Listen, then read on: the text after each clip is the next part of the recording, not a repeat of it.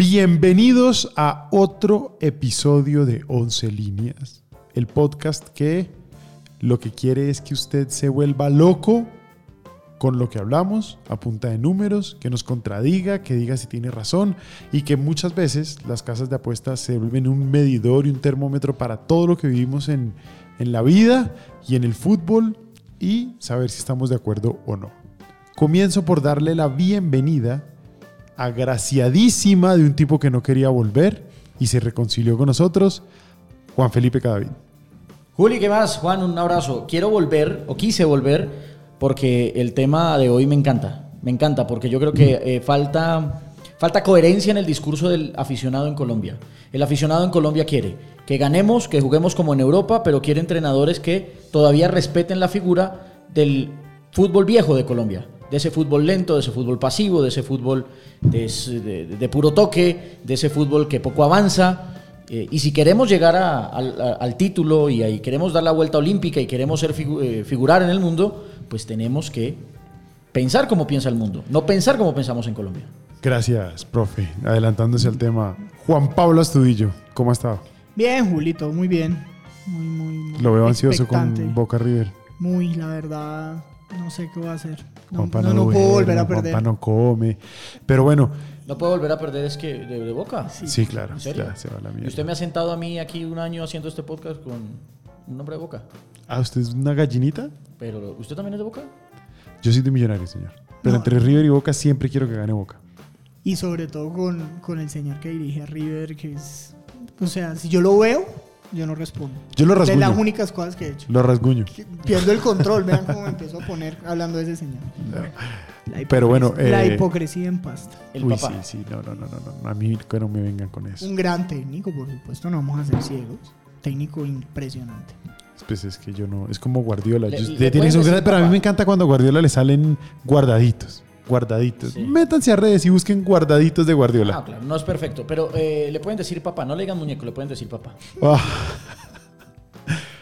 Gracias. Eh, hasta donde yo estoy seguro, mm, yo soy hincha de Millonarios y mi equipo en este momento no tiene un papá visible. Tiene gente, tiene equipos que están por encima, tiene equipos que van mejor, pero no tenemos un papá visible. Y Juan Felipe, introduciendo gratamente un tema, trae sobre la mesa el mierdero que somos. Gracias, así somos, el mierdero. Sí, sí, porque es que queremos, queremos, queremos vivir como en Europa, queremos tener un tráfico como en Europa, un transporte como en Europa, queremos, bueno, no sé, no, no toda Europa, ¿no? Porque también eh, hay partes en Europa que no. Eh, queremos tener equipos como en Europa, queremos tener estadios como en Europa, pero no nos gusta cuando nos ponen las reglas que les ponen en Europa. Juan se está refiriendo a cómo jugamos fútbol. No, pero es a todo en general, es a todo en general. Porque cuando, cuando aquí nos ponen normas que se ponen en Europa y que el, europeo ya las, las cumple con total normalidad y nos las ponen aquí nos parece imposible, ¿cierto? Usted en Europa, tan viajado que es, ¿ve gente eh, haciendo doble fila para girar en un semáforo? No. No existe eso. Hay uno que otro, pero no. y, la mayoría generalmente latino. Y el que lo hace sabe que es poquito. Exacto. En cambio aquí somos felices haciendo eso. Y si vamos al fútbol, si vamos al fútbol, queremos vemos un partido de Champions, vemos un partido de la Euro, ¿por qué no podemos jugar a esa velocidad? ¿Por qué no podemos hacer eso? ¿Por qué no podemos jugar así? Pero cuando viene un técnico europeo a Colombia a decirnos, a James lo voy a poner a correr, a Juan Fernando Quintero lo voy a poner a correr, entonces nos parece que está desnaturalizando al futbolista colombiano. Okay. No es un doble discurso. Ok. El tema de hoy son los técnicos y por qué no podemos avanzar con los técnicos que tenemos. ¿Qué piensa Juan? No, yo creo que el problema de este fútbol son los técnicos. En todo lado, porque los técnicos acá cogen algo, no quiero aburrir ni hablar de números ni nada de eso, pero cogen algo y, se lo llevan. Acá cuando el, sistema, el famoso sistema 2-3-1, arrancó 2006, 2007, 2008, ese es el técnico, el sistema ahora. Acá, acá todavía seguimos hablando de los tres de marca cuando el mundo entero, salvo contadas excepciones, Manchester United, Arsenal, por ahí algún equipo de Mourinho juega con tres volantes. O sea, yo pregunto, Casemiro, Modric, Kroos, ¿qué son? Cuando hay un jugador claramente posicional, pero un artista y un ex media punta. ¿Son tres de marca? No, es eh, todo, ¿El, artista es quién? Modric. Ah, sí, porque el otro es el sobrevalorado. Sí. Cross es el sobrevalorado. A mí me parece un gran jugador. No, a mí pero- también, pero, pues no para estar en el balón de oro y no está, no, pero está en el- Y- todos los años en el 11 ideal. Es una transferencia de exactamente eso, 20 millones de euros. No, pues sí. Y, y yo pregunto en, en el momento, eh, Busquets, Xavi, Iniesta, ¿qué era? Tres de marca, es que ese es el problema. El mundo se juega así. El, el esquema ahorita es 4-3-3, como en un momento fue el 3-1-2, como en un momento fue el 2-3-1. Están jugando los 3-5 atrás y acá ninguno lo ve. Acá hablamos de interiores, de volantes de juego y, ah, no, el 2, el mixto, el, y llega Nacional con una propuesta diferente y la gente está escandalizada que porque no se defiende, no sé qué. A cuadrado el técnico de la selección lo pone por el centro y es, uy, uy, ¿qué está pasando? Y, y resulta que, que así juega. No, el campeón del mundo, el campeón del mundo tiene correlones en la mitad de la Sí, cancha claro. para la gente, pero realmente son jugadores funcionales. Sin la pelota te ayudan eh, a marcar, con el balón se desprenden. Son físicos, son técnicos, le pegan de lejos, saben tocar de cerca, van bien arriba, van bien abajo. El futbolista hoy tiene que ser polivalente. El Y- futbolista no puede ser volante de marca, volante creativo, lateral derecho, lateral izquierdo. Tiene que ser un jugador que cumpla Bueno, muchas posiciones. y entonces mi pregunta es, estos manes que están así haciéndola tan arcaicamente, ¿se debe a miedo? ¿No hay muchas ganas de salir adelante? ¿No quieren que se les diga qué hacer? Si de repente aparece un periodista como usted, entonces van a decir que es porque usted quiere ser más técnico que ellos. Un abrazo, profesor Pinto, lo quiero mucho. Eh, yo, yo creo que el- lo primero que usted dijo, lo primero que usted dijo, y yo por eso estoy no tan de acuerdo con lo que dice Juan, aunque hay, aunque hay razón, pero me parece que los técnicos son el producto de un torneo, de un sistema que si en 5 o 6 fechas, eh, aquí estamos celebrando, ¿cuántos técnicos llevamos en el fútbol colombiano? No, ¿Cuánto le va la lista? 12. Una cosa En, en 13, 12 fechas, 13 fechas, creo que van 12 técnicos. Entonces, aquí no hay paciencia. ¿Y qué hace el técnico? Pues me voy a la fija. O sea, yo voy a cuidar mi puesto. Si en cuatro fechas yo no gano, me, me- me- me echan y pues eso sí se lo respeto yo a cualquier ser humano que, cuida, que quiera cuidar su puesto porque detrás de él viene una familia. O sea que básicamente el problema comienza con la falta de planeación de los equipos. Del- yo diría del torneo. Yo diría del campeonato.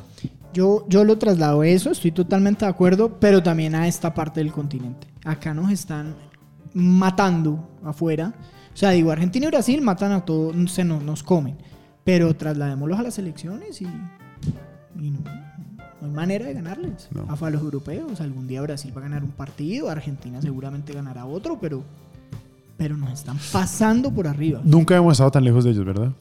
Nunca. Yo, para mí, nunca. Es más, una cosa que esto es de gusto y ya es muy de nerd de fútbol, pero la Copa América, buenísima, espectacular. Todo el mundo feliz porque en la semifinal le meten una patada en la cabeza a otro.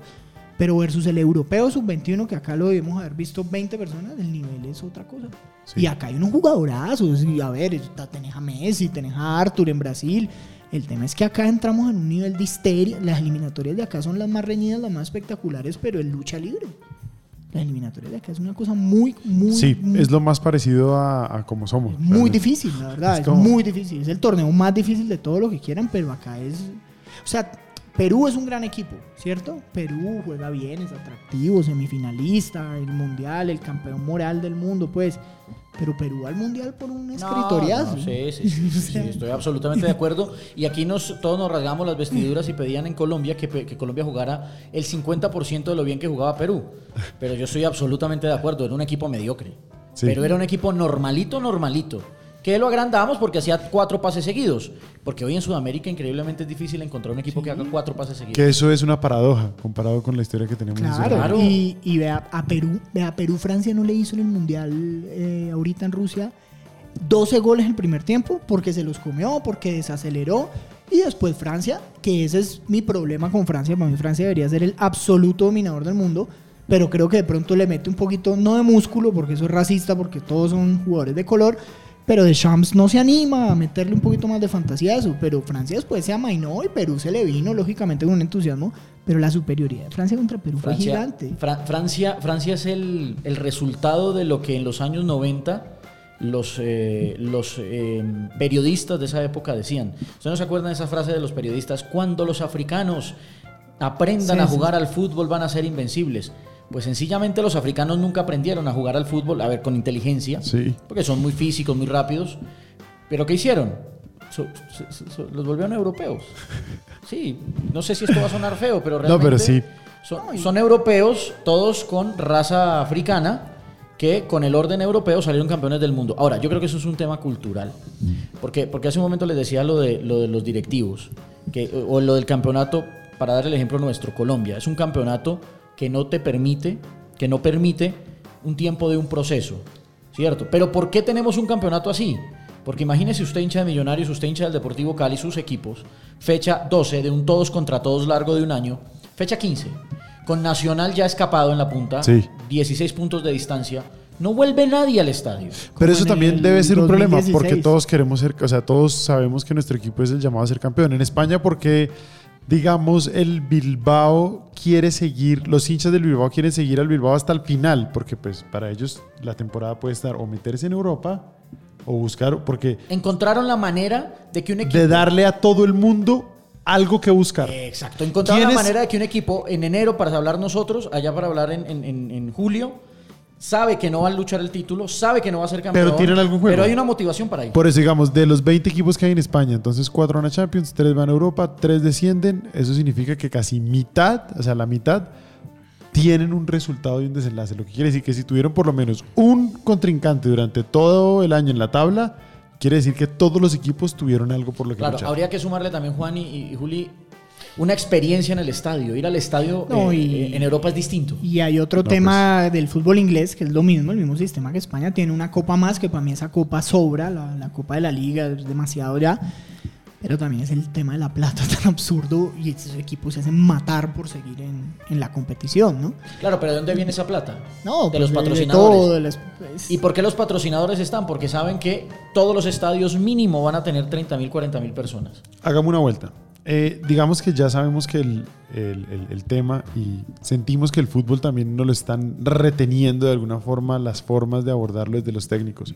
Yo pregunto, si ustedes, y pensando en la gente que nos está oyendo y que nosotros siempre intentamos darles como tips para saber a quién seguir, no les vamos a decir que apuesten o no, porque la irresponsabilidad más grande sería que usted dijera que la plata la estamos poniendo nosotros. Pero si uno tuviera como encontrar al más parecido de todos los equipos con un plan, ¿Cuál sería? ¿Tendría que ser nacional? Sí, yo creo que podemos contar 1, 2, 3 y los tres vamos a decir el mismo equipo. Sí, no, no, no. No, no, Bueno, no, ¿cuáles son? ver- Atlético Nacional. No, la verdad es un tema. A ver, eh, eh, obviamente llegó Harlan, pero pues estaba Lucumí. A mí me gusta mucho más Harlan, pero no es que Harlan llegó a reemplazar a un cojo.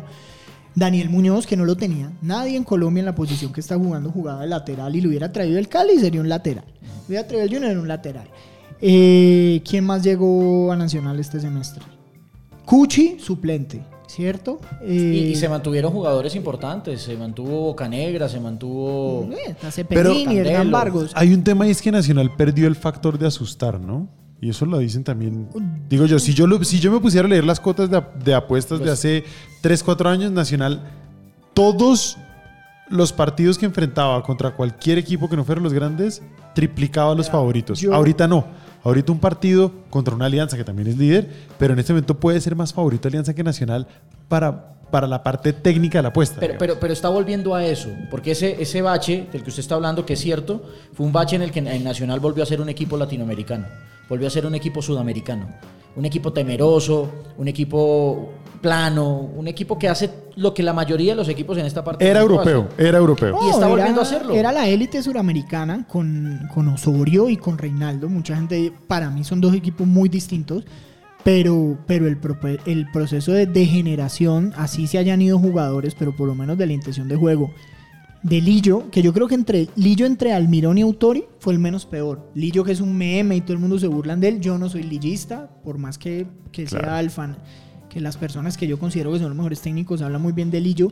Eh, el Nacional de Lillo yo creo que era mejor que los otros dos, a pesar de que Almirón fue finalista. Eh, pero a lo que voy es, el equipo Autori era ridículo. El semestre pasado, horroroso. Yo, eh, yo de- disfruté, yo disfruté demasiado. Es que era mucha delicia pues muy ver a. Nacional tan descuadernado, ¿no? Por eso digo, o sea, Daniel Muñoz, Baldomero Perlaza, eh, Patricio Cuchi y Harlan Barrera van a hacer que un equipo juegue así. No, es, Yo- que llegó, o sea, bueno, no, estamos de acuerdo, listo. es el técnico, no déjeme, son hago- ellos. déjeme, yo hago un mea culpa con eso. Cuente. Yo defendí el equipo de Autori. Tan bello. Sí, acá estaba. Yo defendí el equipo de Autori. ¿Por qué? Porque me dejé contagiar por lo que somos nosotros y lo que sentimos nosotros. Entonces yo veía un equipo que defensivamente tra- trataba de ser, eh, de ser fuerte, un equipo que, que trataba de ser un poquito más eh, equilibrado, un equipo que, que de pronto no corría riesgos, cosa que sí hacía Lillo, cosa que sí hace Juan Carlos Osorio, y me dejé llevar por eso. Y con eso de pronto se gana en Colombia. Ok. Incluso de pronto con eso se es protagonista en el continente.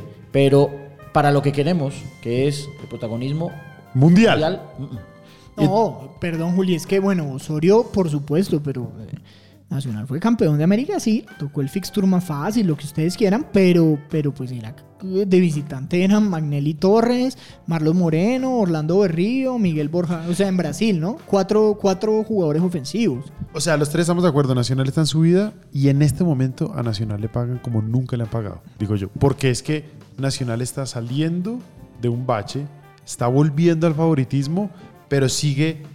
Nacional todavía no es el que arrasa. O sea, ¿va, va para allá o no? No nos estamos dando cuenta, pero está arrasando. Sí, sí, sí. Está arrasando. entonces, Va para allá. entonces No, no, no los lo que no se han dado cuenta son los de las casas de apuestas. ¿Por qué no lo ves en puntos? No es de líder, se mandó la, la, la embarrada y de perder con Cúcuta y de hacer puntos, pero por ejemplo el día de Cali, Cali Nacional es... Sí. Nadie se dio cuenta Sí, de ese sí, partido, sí, lo sí, que pasa sí. es que quedó 0-0 Y el en el Nacional. Medellín sí lo expuso en el marcador. Total, y a pesar de que Millonarios tuvo muchas opciones de gol contra Nacional el primer tiempo, ese partido no quedó 7-5 a Por favor el segundo tiempo nacional, sí. 7-5, digo, pues. Entonces, es- es- ese es el tema de Osorio. Que Osorio en, en el primer ciclo te bailaba y no te dabas cuenta. Ahora la gente además le tiene mucha bronca. Yo no soy osorista, pero los mismos hinchas de Nacional viven bravos con Osorio. Yo no puedo. Pero eso ya es naturaleza. Lo otro que yo iba a preguntar es, dentro de los equipos que están líderes, ¿quién podemos ver que por la forma en la que técnico está atrapando el fútbol, le va a quedar difícil seguir en ese ritmo? Otra vez, profesor Pinto, lo quiero mucho. Millonarios. Millonarios. Un técnico, un entrenador, que en los segundos tiempos, con el resultado apenas de un gol a favor por encima del rival, da la orden, y no digo que les diga a los jugadores echen para atrás, no, pero con sus decisiones empieza a hacerlo. Sí. Saco el mejor delantero, pongo un volante más por la mitad, eh, los laterales no vuelven a salir del ataque, al ataque. Un entrenador que hace eso es un entrenador que está condenando a su equipo a no competir al nivel que se debe competir. Para mí, en e- a ese nivel o a ese punto está llevando el señor Jorge Luis Pinto Millonarios. Yo lo que creo de Pinto es que si bien son las intenciones, el acá no vino a poner los cinco atrás como Ajá. con Costa Rica, también juega 4-3-3. bueno, en Pero fin. sí, a- yo siendo hincha de Millos sí parece cagado a veces. No, yo lo que siento es que, como todo lo de Pinto, que es otro problema, eh, sin saber absolutamente nada, algo pasa. Algo pasa, porque es que no puede ser que, que al mejor delantero lo saque siempre en minuto 55 y sí, los cambios le salen, pero pues eh, eh, él, él- él lo saca haciéndole una cara, te voy a matar, y el delantero saca, está a dos pasos de meterle una- un puño. Entonces, capaz que no nos están contando la historia. Entonces... Pero lo que uno ve, y por eso yo me remito a mi persona, que no soy el estudiado del fútbol que son ustedes dos, y muchas veces me cuesta entender muchas de las variantes tácticas que se en un partido, entonces uno sufre con, con los resultados, con lo que ve, con si llegó al arco, con si le pegamos, que si no le pegamos, y uno sí ve que, que, que Pinto no, no responde durante el proceso y al final pues sale a cobrarle a los periodistas porque pues no se le puede opinar. No, porque pues es esa presión, esos 50 puntos. Yo la verdad, a él no lo entiendo y A Millonarios, a Millonarios le están pagando bien si la gente quiere seguir, pero lo que estamos lo que estamos previendo es que si no se organizan las cosas, la curva de Millonarios va a ser en bajante, así que hay que aprovechar. A mí, a mí hay algo, a mí hay algo Juan, que me da muchísima risa con ese tema que está tocando Julián.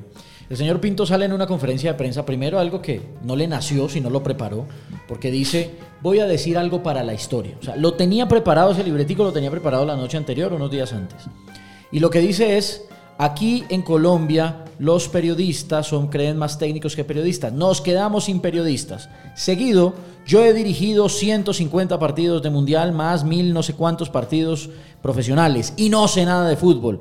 Diciéndonos a nosotros los periodistas que no tenemos ese, ese, ese bagaje en una línea, en una raya, en un camerino, que no tenemos tampoco el derecho, no sabemos de fútbol, si él no sabe, nosotros tampoco, y sale y la, la gente lo celebra, el público lo celebra, y en redes sociales, ah, te, te cantaron la tabla, te dijeron la verdad en la cara.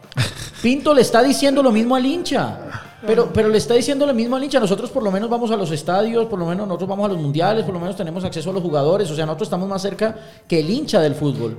Y si no, nosotros no sabemos de fútbol, porque Pinto nos lo dice, el hincha menos. Pinto le está diciendo a, a- a- a la gente que no hable de fútbol. Y de fútbol, perdóneme, podemos hablar todos. Claro, y hay Todos. otro Eso se parece muy parecido a lo que dijo un técnico muy famoso hace poco que tras una derrota salió a contar sus títulos de Premier League. Ah, Es que Pinto, Pinto no tiene tantos títulos, ¿no? Entonces él habla de partidos, de, partidos. mundiales. Está hablando de José Mourinho. Y que pidió respeto. Pero vean, esa polémica, yo no podía creer viendo en redes sociales los hinchas de Millonarios diciéndole a Farid Díaz perdedor, don nadie, no sé qué, no sé cuánto. Lo que ustedes quieran, está en Alianza Petrolera, Campeón de Copa. titularísimo. Mundialista. A ver. No, pues. Un- hombre, un no, gran no, jugador de fútbol. No, claro, y ahí, queda expuesto. Es que Alianza. Obviamente lo No de sé Farid si es sea él, lo de. Alianza sea más cosas, pero. Lo de Farid es totalmente innecesario, pues polemizar así. Ahora, no hemos hablado, puede ser para ir cerrando, que a mí siempre me gustó. Le dije a un amigo hincha de Santa Fe, ojo, así pierdan. No, que es de equipo chico, tiene ideas. Harold Rivera es gran, gran, gran arquitecto de este momento de Santa Fe, ¿no? Sí, estoy de acuerdo con usted. Tiene mucho que ver. O sea, ya es un gran momento el de Santa Fe. Ve, ojo, tiene mucho que ver. Santa Fe, es que son cinco partidos seguidos ganando sin recibir un solo gol.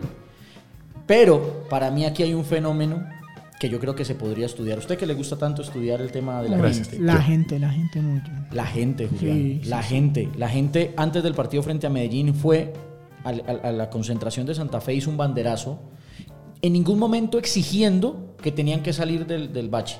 En, en ningún momento amenazando que si no ganaban iban a tener, iban a, tener represalias sobre el grupo. En ningún momento amedrentando a los jugadores y gritándoles y pidiéndoles que pusieran huevo, que eso se- lo hicieron famosos los argentinos. La, la- la idea fue, vamos y les vamos a decir que somos 12. Mañana frente al Medellín somos 12. Y esos mismos del banderazo fueron al Campín. Y un equipo que estaba último sin ganar, ya hablando y oliendo eh, el descenso el, siguiente año, llevó creo que fueron 15 mil, 16 mil personas. Y a partir de ahí, de ahí empezó, empezó un Santa Fe a jugar sin temores, a que cuando Con poco que perder, sí. no, pegaban, antes pegaban el palo y salía, ya le pegan el palo y entra. Antes le rebotaba al arquero rival y se iba por arriba, ahora le pegan al arquero rival y entra.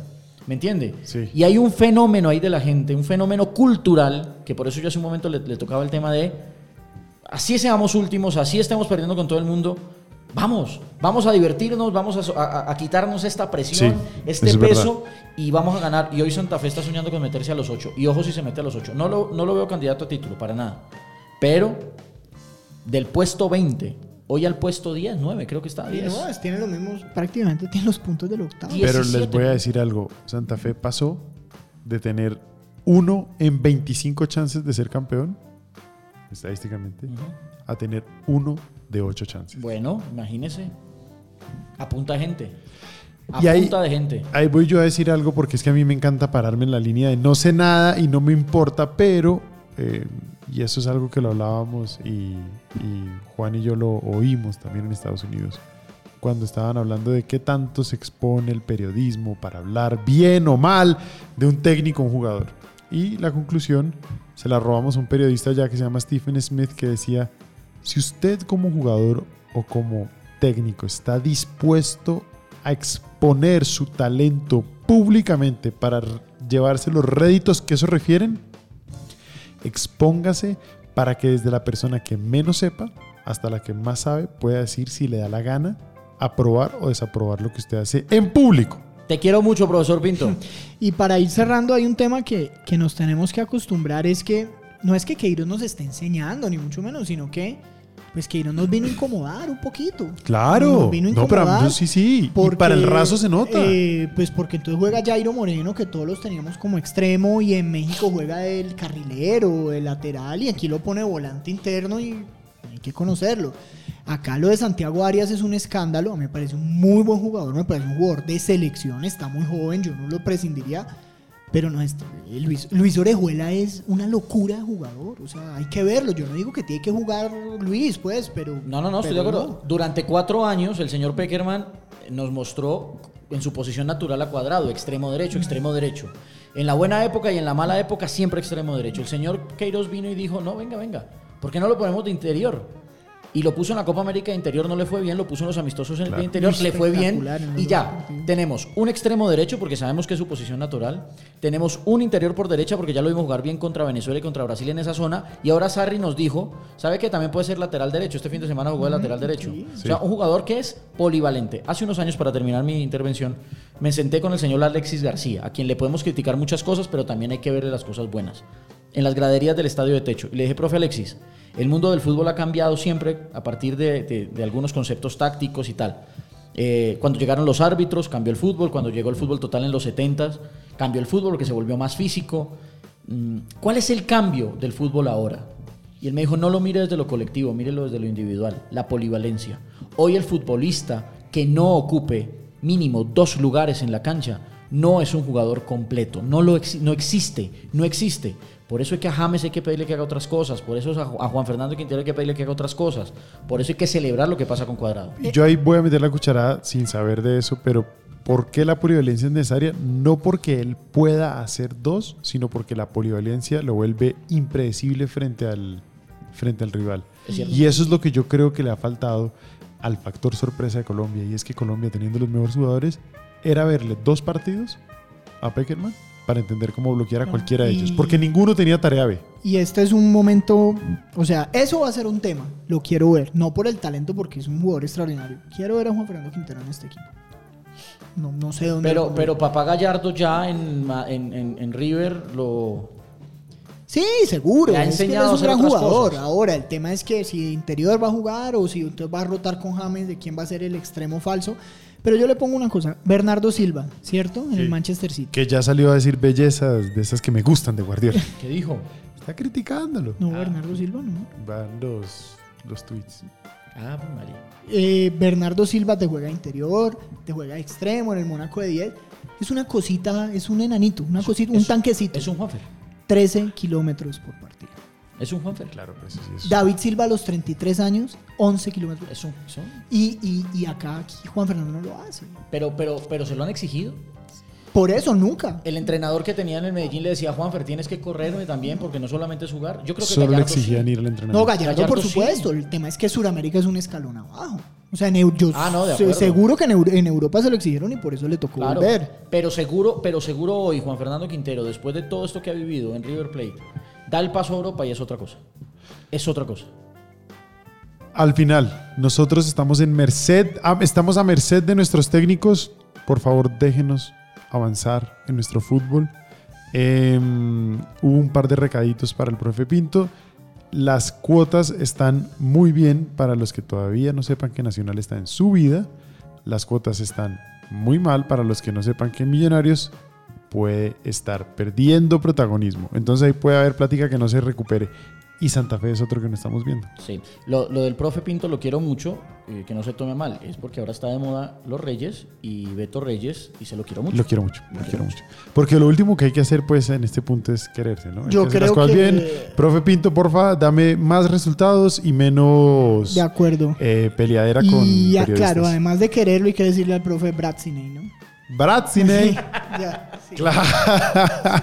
Entonces nos vamos con Bratziney. Adiós.